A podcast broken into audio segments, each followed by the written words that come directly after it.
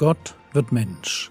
Leben und Lehre des Mannes, der Retter und Richter, Weg, Wahrheit und Leben ist.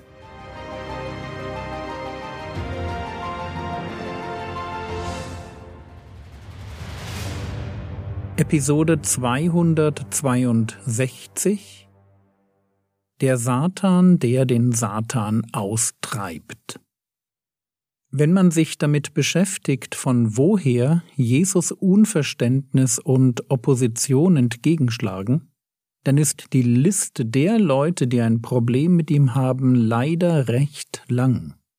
Einerseits ist er eine Celebrity, ein Star, jemand, dessen Predigten man hören will, dessen Wunder man erleben will, jemand, der Hoffnungen weckt.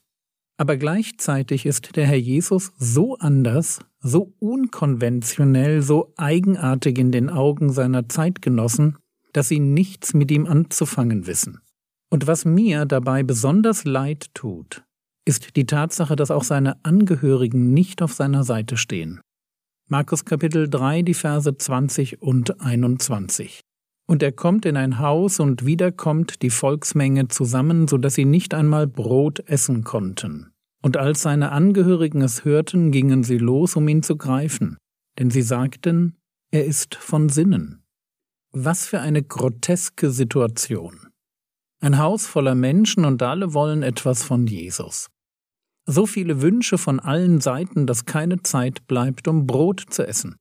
Und als seine Angehörigen davon hören, da sind sie nicht stolz auf den erfolgreichen Sohn der Familie, der so viele Menschen um sich schart, sondern man hat fast den Eindruck, sie schämen sich für ihn. Jedenfalls ziehen sie los. Aber eben nicht, um ihn zu unterstützen oder um wenigstens dabei zu sein, wenn er predigt und heilt, sondern um ihn zu greifen. Sie wollen seinem Dienst ein Ende bereiten, sie wollen, dass er aufhört. Und ich vermute mal, sie sind es leid, mit ihm in Verbindung gebracht zu werden. Erinnert ihr euch noch an das, was Jesus zu den Jüngern des Johannes gesagt hatte, als die kamen, um ihn zu fragen, ob er der Messias sei? Matthäus 11, Verse 6. Und glückselig ist, wer an mir keinen Anstoß nimmt. Genau das haben aber seine Angehörigen getan. Sie haben Anstoß an ihm genommen und für sich entschieden, unser Jesus, der ist verrückt. Markus 3, Vers 21 und als seine Angehörigen es hörten, gingen sie los, um ihn zu greifen, denn sie sagten, er ist von Sinnen. Er ist nicht ganz bei Trost, er hat einen Dachschaden, er ist von Sinnen. Das dachten seine Angehörigen über ihn. Keine Ahnung, wer das genau war, seine Angehörigen. Aber es gab Leute aus seiner Familie, die genug hatten und ihn aus dem Verkehr ziehen wollten. Und sie waren nicht allein. Wir wissen schon, dass man Jesus diffamierte, indem man ihn einen Freund der Zöllner und Sünder nannte, einen Fresser und Weinsäufer. Aber es geht noch deutlich schlimmer. Matthäus Kapitel 12, die Verse 22 und 23. Dann wurde ein Besessener zu ihm gebracht, blind und stumm. Und er heilte ihn, so dass der Stumme redete und sah. Und es erstaunten die ganzen Volksmengen und sagten, ist dieser doch nicht etwa der Sohn Davids? Das ist eine auffällig kurze Beschreibung einer Heilung, die nur als Einstieg dient. Ein ungewöhnlicher Exorzismus, der dazu führt, dass die Zuschauer und die davon hören, sich eine Frage stellen. Dieser ist doch nicht etwa der Sohn Davids? Und die Frage ist naheliegend. Der Sohn Davids, ein anderer Name für den Messias, der Sohn Davids würde sicherlich über außergewöhnliche Kräfte verfügen. Und jemand, der einen Menschen heilt, der blind und stumm ist und noch dazu von einem Dämon besessen, das war doch schon mal ein guter Anwärter auf den Messias-Titel. Und man merkt förmlich, wie den Pharisäern und Schriftgelehrten die Fälle davonschwimmen. Sie müssen reagieren und sie tun es auf eine ganz radikale Art. Matthäus Kapitel 12, Vers 24. Die Pharisäer aber sagten, als sie es hörten, dieser treibt die Dämonen nicht anders aus als durch den Beelzebul, den obersten der Dämonen. Wir müssen gut verstehen, was hier behauptet wird.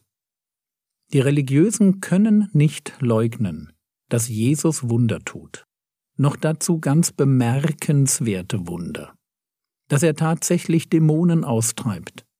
Dass hier ein Blinder und Stummer geheilt wurde. Aber ihre Antwort darauf ist nicht, dass sie Gott loben und sich freuen. Ihre Antwort lautet, Jesus ist selbst besessen. Markus Kapitel 3, Vers 22 Und die Schriftgelehrten, die von Jerusalem herabgekommen waren, sagten, Er hat den Beelzebul und durch den Obersten der Dämonen treibt er die Dämonen aus. Er hat den Beelzebul. Behauptet wird also Folgendes.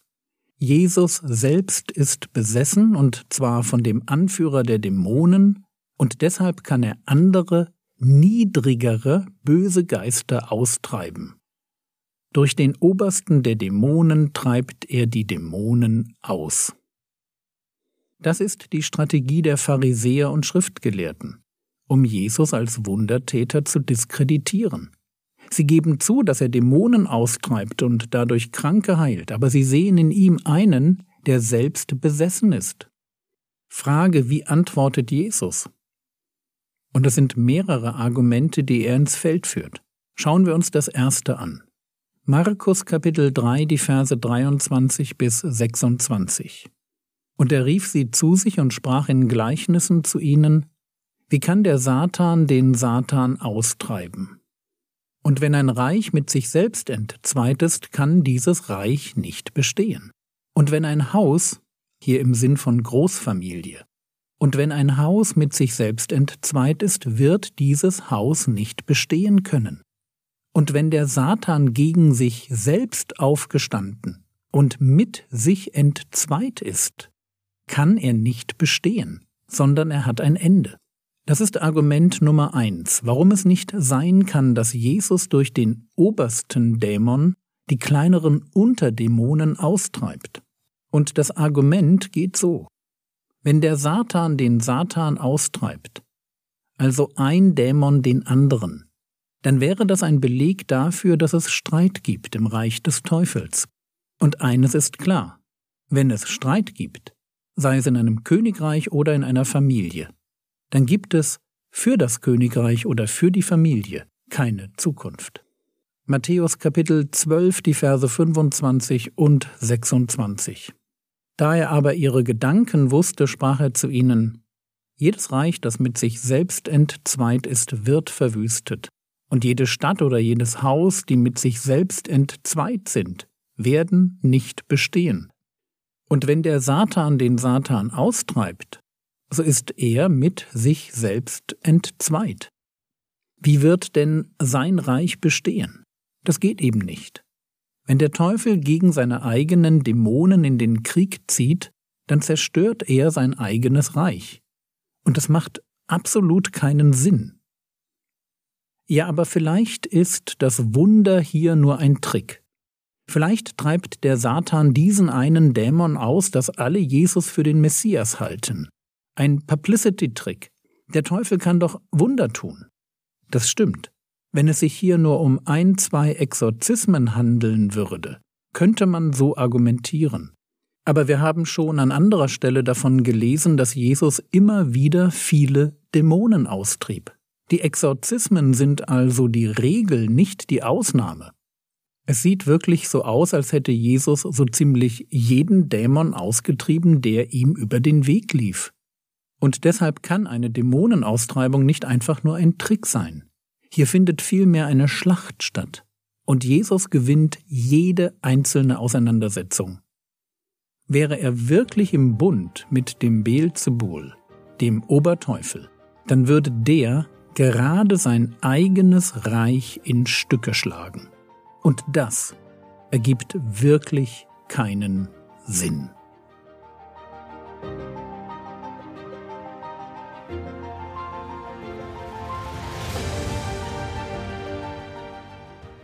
Was könntest du jetzt tun? Du könntest dir die Frage stellen, ob es engagierte Christen in deiner Gemeinde gibt, für die du dich schämst. Und wenn es so ist, woran das liegt. Das war's für heute. Wenn du Lieblingsepisoden hast, leite sie doch an deine Freunde weiter und mach ein wenig Werbung für den Podcast. Der Herr segne dich, erfahre seine Gnade und lebe in seinem Frieden. Amen.